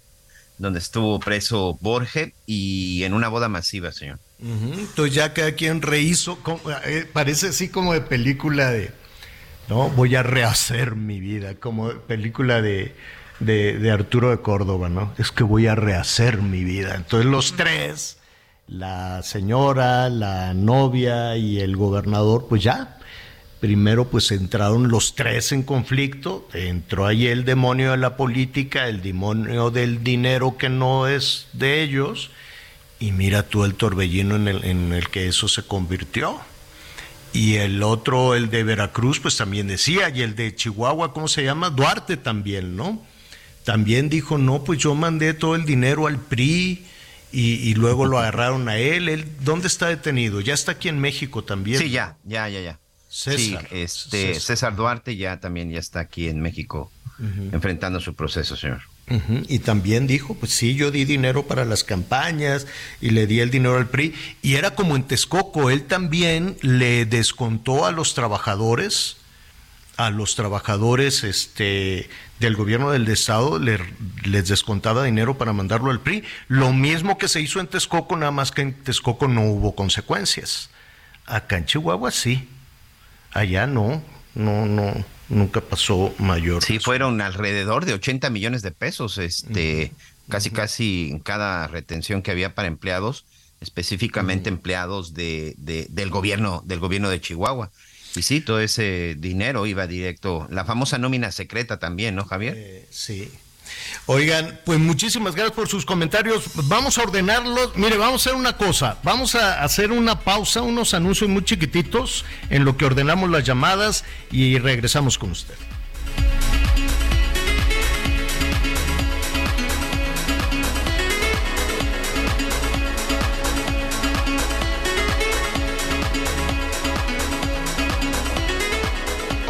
Sigue con nosotros. Volvemos con más noticias. Antes que los demás. Todavía hay más información. Continuamos. Toma un minuto y piensa en tu momento favorito. El nacimiento de tu primer hijo o su primer cumpleaños. Ahora piensa en las empresas y en los empleos que hay detrás. El de Ana que trabaja en la empresa donde hacen los biberones. El de Carlos que hace los pasteles. Empresarios y colaboradores trabajamos para que a todos nos vaya mejor. CIRT, Radio y Televisión Mexicanas. Voz de las empresas. Consejo de la Comunicación. Son las 12 del día con 30 minutos tiempo del centro de México. La Agencia Federal de Aviación Civil investiga el desplome de un avión en las inmediaciones del puerto de Veracruz el fin de semana. El organismo informó que la aeronave contaba con toda la documentación en orden para operar, de acuerdo con los registros de la AFAC. Lamentablemente, el piloto, copiloto y el pasajero, de nombre Daniel Flores, perdieron la vida. Y con esto nos vamos a un recorrido juntos por el país. Tres personas murieron tras el desplome de una aeronave en costas del puerto de Veracruz. Entre ellos viajaba el empresario Daniel Flores Nava, cercano al exsecretario de Gobernación Adán Augusto López Hernández. Daniel Flores era propietario de la avioneta tipo Cessna 650, matrícula XBVFJ, que se desplomó la noche del pasado viernes en costas de esta entidad veracruzana. Tras este hecho, Adán Augusto, aspirante a la Coordinación Nacional en Defensa de la Cuarta Transformación, anunció la cancelación de los eventos políticos que le restaban durante el sábado 29 de julio. La Agencia Federal de Aviación Civil dio a conocer que inició una investigación luego del desplome de la aeronave donde fallecieron el pasajero Daniel Flores, el piloto Héctor Priego y el copiloto Jorge Gerardo Rubí. El avión despegó el pasado viernes 28 de julio a las 20:49 horas del Aeropuerto Internacional Heriberto Jara Corona del puerto de Veracruz con destino al Aeropuerto Internacional de Toluca, Estado de México, y cuyos restos fueron localizados en aguas cercanas al puerto Jarocho. Grupo Proyecta Industrial lamentó el fallecimiento de Daniel Flores Nava, quien era el director general de esta empresa, una de las principales contratistas de la refinería de Dos Bocas. Informó desde Veracruz Juan David Castilla. De acuerdo con la compañía Allianz Partners, Cancún está catalogado dentro de los 10 destinos favoritos para los turistas estadounidenses para las vacaciones de este verano, posicionando así tanto a Cancún como al estado de Quintana Roo como un destino de turismo internacional. La compañía analizó más de 1.6 millones de itinerarios de vuelo de entre 5 y 8 días de duración, revelando que el 27% se dirigen al extranjero. siendo Cancún el destino que lidera las preferencias de los vacacionistas estadounidenses.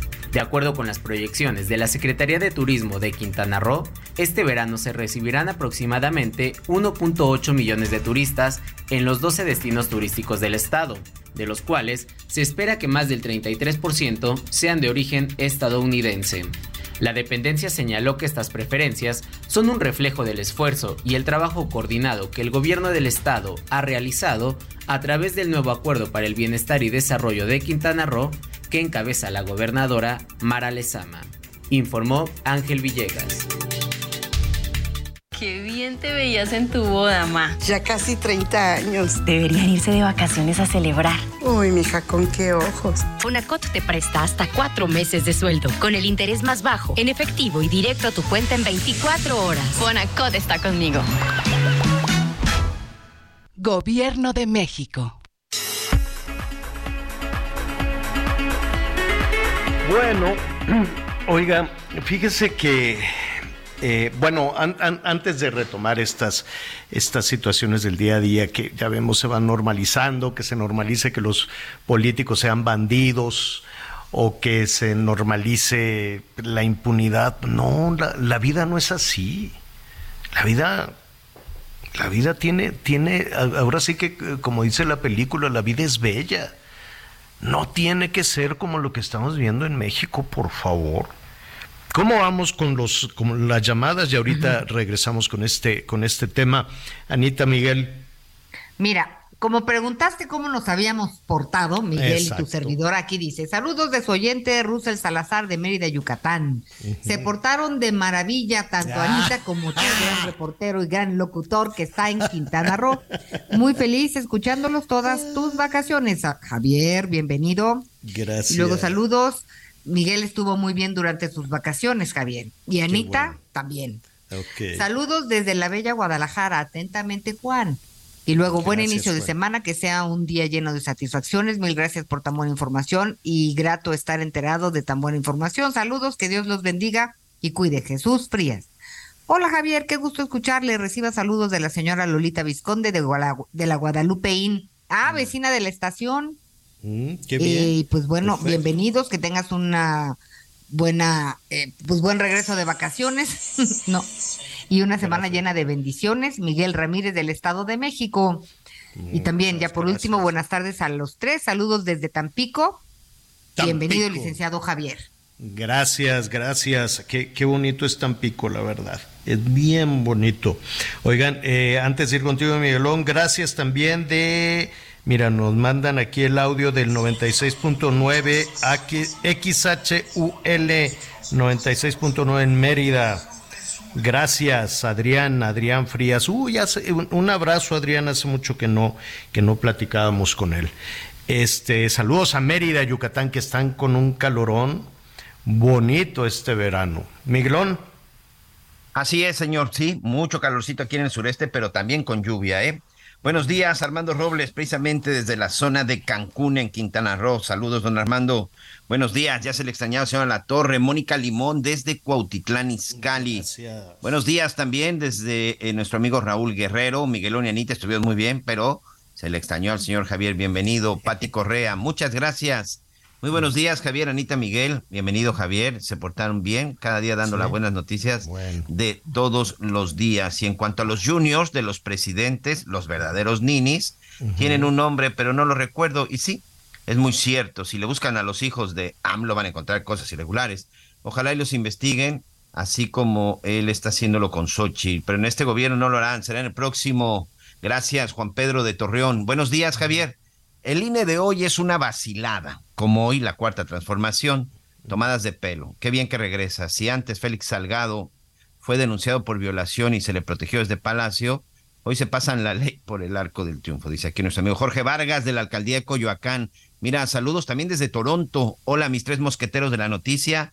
Les deseo un excelente inicio de semana. Reciban un abrazo con cariño desde Toronto. La señora Juana María, le damos un abrazo, doña Juanita. Gracias, Juanita. Buenos días. El, miren, está el mantenimiento del cablebús por la zona de Iztapalapa, pero en la estación de Quetzalcoatl hay apoyo de transporte. Ese nada más llega a Santa Cruz Mellehualco. en vez de que llegue a esta constitución. Yo creo que lo más conveniente es a esta constitución. Gracias de parte de Ale, Francisco Javier Félix García, sus órdenes. Parte de mi trabajo, de hecho como docente con más de 25 años de experiencia y también me dediqué a actividades emprendedoras, a las órdenes para varios temas a platicar. Linda tarde. Gracias. Muchas, muchas gracias. Hola Javier, Miguel, buenas tardes. Soy Roberto de la Ciudad de México. Perdón y coincido con Miguel. Los datos que da Selene, la banda de trata de personas, va en aumento. Pues en qué país están, están viviendo, en el de los otros datos. Emilio Rafael, Mota Álvarez, buenos días, Javier, Anita, Miguel. Saludos también de Martín Delgadillo de Guadalajara. Dice, no digan eso, que aquí en México no hay nada de eso de corruptos, se vive en un mundo de chocolate. Muchas gracias, muchas gracias por sus comentarios. Armando Zaragoza Castillo, estenógrafo. Eh, ¿Qué tal, queridos amigos? Me gustó que Javier esté de vuelta en el programa. Saludos, Anita y Miguelón. A propósito del juniorismo al que se refiere Javier, les recomiendo un libro del gran periodista y novelista político, el maestro Luis Espota, titulado Paraíso 25. Y ahí, bueno, habla acerca de eh, de pues de algunos de los hijos de algunos de algunos Paraíso presidentes 25 Paraíso 25 ah, aquí ya lo tenemos ya lo tenemos apuntado. Fíjese que eh, este bueno eh, tenemos más o ahorita lo retomamos no Miguel sí señor. Un ratito Sí, señor. más. Sus mensajes de voz también eh también los mensajes de voz nos gusta mucho escucharlos. Y a Juanita que que nos está escuchando por allá en Canadá me dio eh, pues, pues mucho gusto, la verdad es que uno ve con, con cierta añoranza los países donde las cosas pues eh, son, son distintas, yo diría que son normales. Lo anormal es cuando las cosas están desvencijadas y no jalan, eso es lo anormal. Pero vivir en una ciudad donde, donde la gente está tranquila, está contenta, está trabajando, pues es a todo dar. Eh, estos, eh, estos días pues, dediqué a mm, lectura de, de- muchísimas cosas y también a, aparte en, en algunos temas de que colegas de investigación periodística presentan. Y, y yo tenía la, la curiosidad de, de ver por qué eh, los habitantes de, ahorita le voy a decir, de, de eh, mm, es que es el top de Viena, de Viena, si no me equivoco. Yo dije, de Viena, pues ¿qué tendrá Viena? Más, digo, la música, la ciudad, es todo muy bonito. Hay un- una medición de las mejores ciudades para vivir en el mundo. Hay dos de Canadá, ahorita me acordé por nuestra compañera, por nuestra amiga Juanita, no me- ahorita le digo el apellido, que nos escucha allá en Canadá. Juana María nada más nos puso, Ah, señor. Juana María. Hay en la lista de las Toronto. 10 mejores ciudades del mundo para vivir, hay tres de Canadá. Tres. Una es Vancouver, otra es Calgary y otra es Toronto en, eh, en- en Canadá. Y entonces hay una medición que hicieron, un área de, de investigación, eh, la unidad de, se llama Unidad de Inteligencia Económica, o es la Unidad de Inteligencia de The Economist, este semanario británico. Entonces ellos hacen un trabajo muy exhaustivo, se tardan muchísimo tiempo, se pueden llevar varios meses en revisar cuáles son las eh, mejores ciudades para vivir en el mundo con pena, pues yo trataba de revisar y, la verdad es que México está pues en los últimos, en los últimos lugares. Por encima de México y ya muy abajo, ya muy, muy por allá, muy atrás eh, de América Latina, creo que está Buenos Aires, está Santiago de Chile y párale de contar. Eh, México, pues desafortunadamente no tiene esta percepción de ser de las mejores ciudades del mundo para vivir. ¿Cuáles son las 10? Pues en primer lugar está Viena, está Copenhague, está Melbourne en Australia, fíjese, hasta por allá. Sydney en Australia en cuarto lugar. Vancouver, Zurich en Suiza, Calgary en, en- en Canadá, otra ciudad suiza, Ginebra, otra ciudad canadiense, Toronto, y una se coló al ranking de las 10, Os- Osaka, u Osaka, como le decimos en México, de Japón. Y la lista es es así muy, muy larga. Y, tratando de, investigar, el documento es, es muy largo y hacían algunas entrevistas de algunos personajes que viven en estas ciudades. Y dicen, pues es que yo salgo a trabajar, me gusta mi trabajo, no hay sorpresas de que te va a llegar el inspector, te van a cerrar, te van a pedir esto, te van a extorsionar, te van a pedir el otro. Y lo que, lo que ellos miden es... Em, la infraestructura, hágase de cuenta, si me enfermo, me curan. Así, ¿no? Si me enfermo, me curan. No tengo que ir que el papelito de tal color y no regrese para abrirlo para mayo del año que entra y uy, tráigase las medicinas, tráigase la gasa. No, no, no. Es, es, es, una pesadilla los servicios de salud en México. Pueden decir lo que quieran, que si como Dinamarca, que si, que, que por cierto no, ah, bueno, sí, sí aparece Dinamarca, sí aparece Copenhague en la en segundo lugar.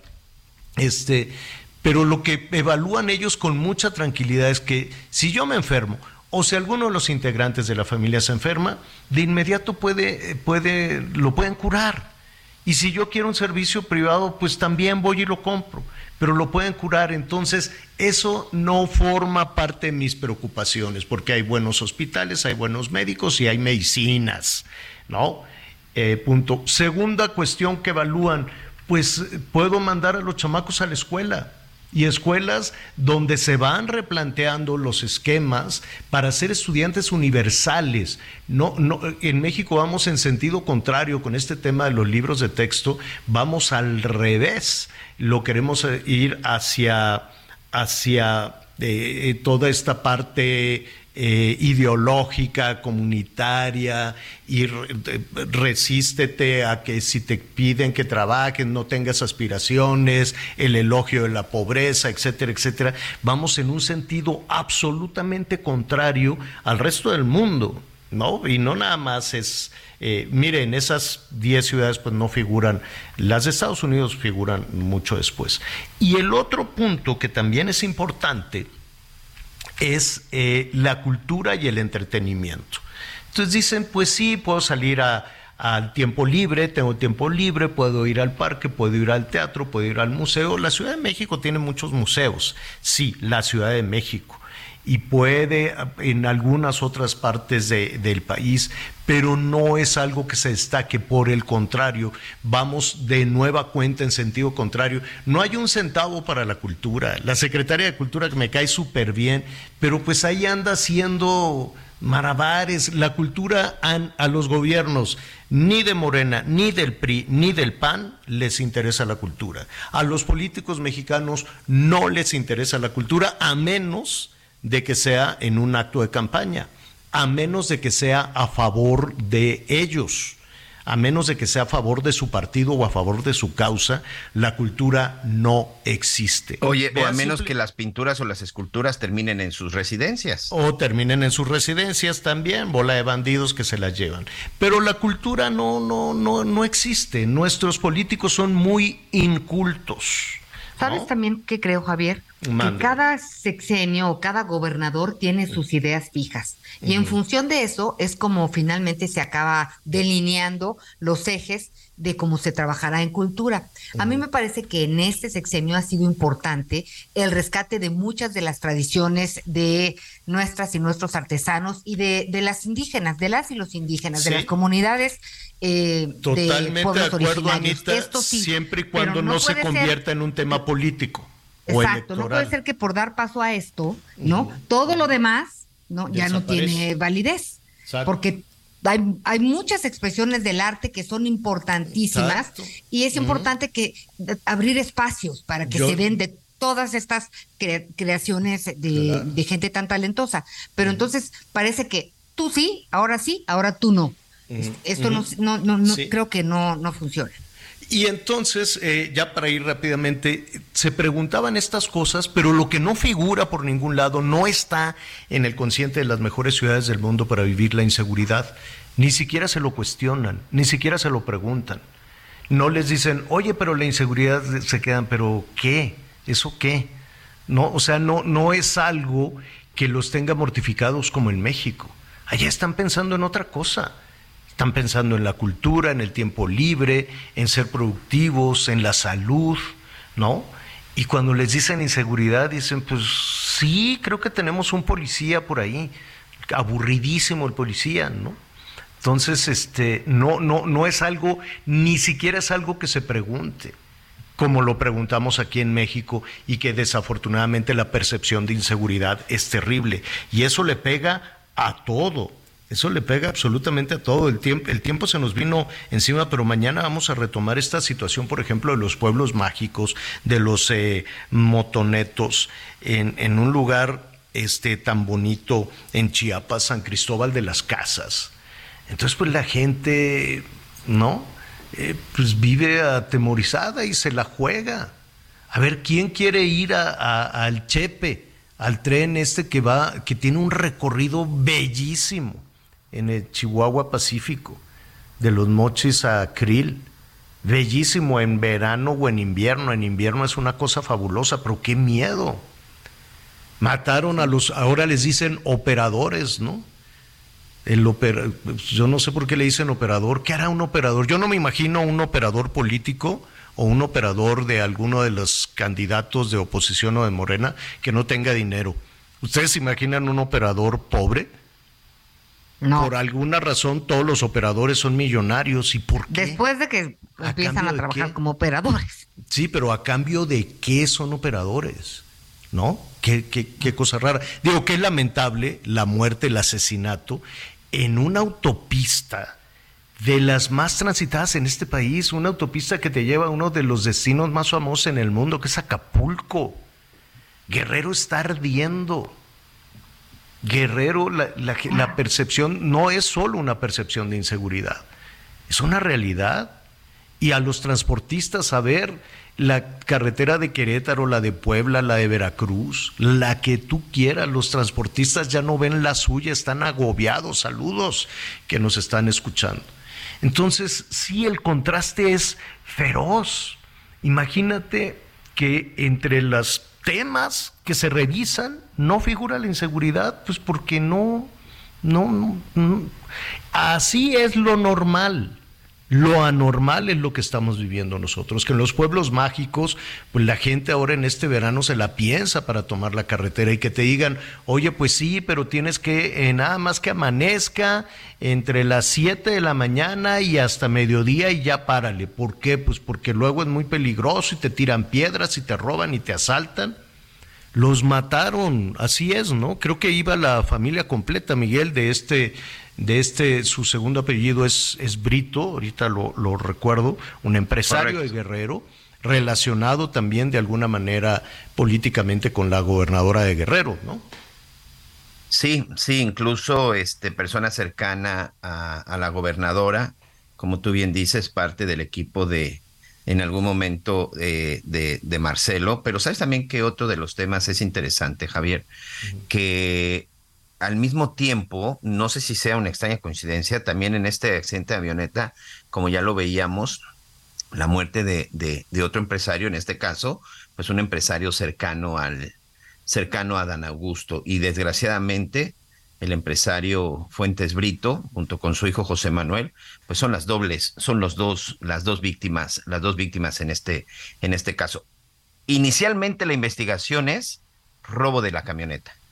Aparentemente de eso se trató. Mm. No, pues es extraño un robo. Oye, yo me he preguntado algo. De una Javier, camioneta Miguel. con tres muertos y la mujer la dejaron ahí tirada, la esposa la dejaron ahí tirada. Exacto. Horas porque sí. eso fue en la tarde y hasta el otro sí. día en la mañana fueron por los cadáveres y a poco nadie los vio en ese Y además fue en la autopista del Sol, ¿eh? No fue en un tramo y en, olvidado y en de, de, la vacaciones. zona de Guerrero. Sí, claro. ¿no? Entonces, a ver, a, a, a, eso me refiero. Qué pena las balaceras en San Cristóbal de las Casas, las ejecuciones en los destinos turísticos. Ahí está Quintana Roo, ahí está Guerrero, ahí está Michoacán. Qué, qué, qué, qué tristeza, qué pena que venimos arrastrando 100 años. Porque este no es un asunto de, de, ahorita, pero en los últimos 100 años, desde que concluyó la revolución, ningún gobierno, ninguno ha logrado garantizar la seguridad de las personas. El Partido Nacional Revolucionario, el PNR, y luego se convirtió en el PRI, y luego fue la oportunidad del PAN, y luego fue otra vez la oportunidad del PRI, y ahora es la oportunidad de Morena, y ninguno, en ningún estado porque no hay, bueno, nuestros amigos de Mérida que tienen ahí un muy buen ranking, que, que tienen una muy buena medición. Lamentable que sea. Ya casi nos vamos, vamos a escuchar aquí a uno de nuestros eh, amigos de, de, que nos eh, del auditorio. comunican, del auditorio. Buenos días. Este habla Russell Salazar de la ciudad de Mérida, Yucatán. Aquí escuchándolos por la 96.9 la H de Mérida, a este, al señor de la Torre que pues tiene un equipo tremendo de radio y, estás informado con él, no tienes de qué preocuparte. Todas las noticias buenas las vas a escuchar siempre con a la Torre y su gran equipo que tiene. Anita, mi gran amigo que está a su lado. Y para mí es un placer poderlos escuchar desde Mérida Yucatán. Muchísimas gracias por darme la oportunidad de escucharles y les saluda a su amigo Russell Salazar. Russell, y gracias a todos nuestros amigos en el país. Qué rápido se nos fue, se nos fue el tiempo, qué barbaridad. Oigan, ya vamos a media semana, ¿qué hacemos si es lunes? Ah, ¿Cómo que media semana si es lunes? Digo, a medio año, a medio año, a medio año, ya mañana es agosto. Entonces, pues sopita de verduras, sopita de verduras, ¿o de qué será bueno? Un cocidito, un cocido, caldito de res con verduras. ¿Está bueno? Bueno, está bueno. ¿Nos lo echamos? Bueno, gracias Anita. gracias Miguelón. Bienvenido. Gracias. Buenas tardes. Yo soy Javier Alatorre, lo espero a las diez y media, ya lo sabe, diez y media en Hechos Azteca uno se va a poner buenísimo y lo invito a que siga con nosotros en el Heraldo Radio.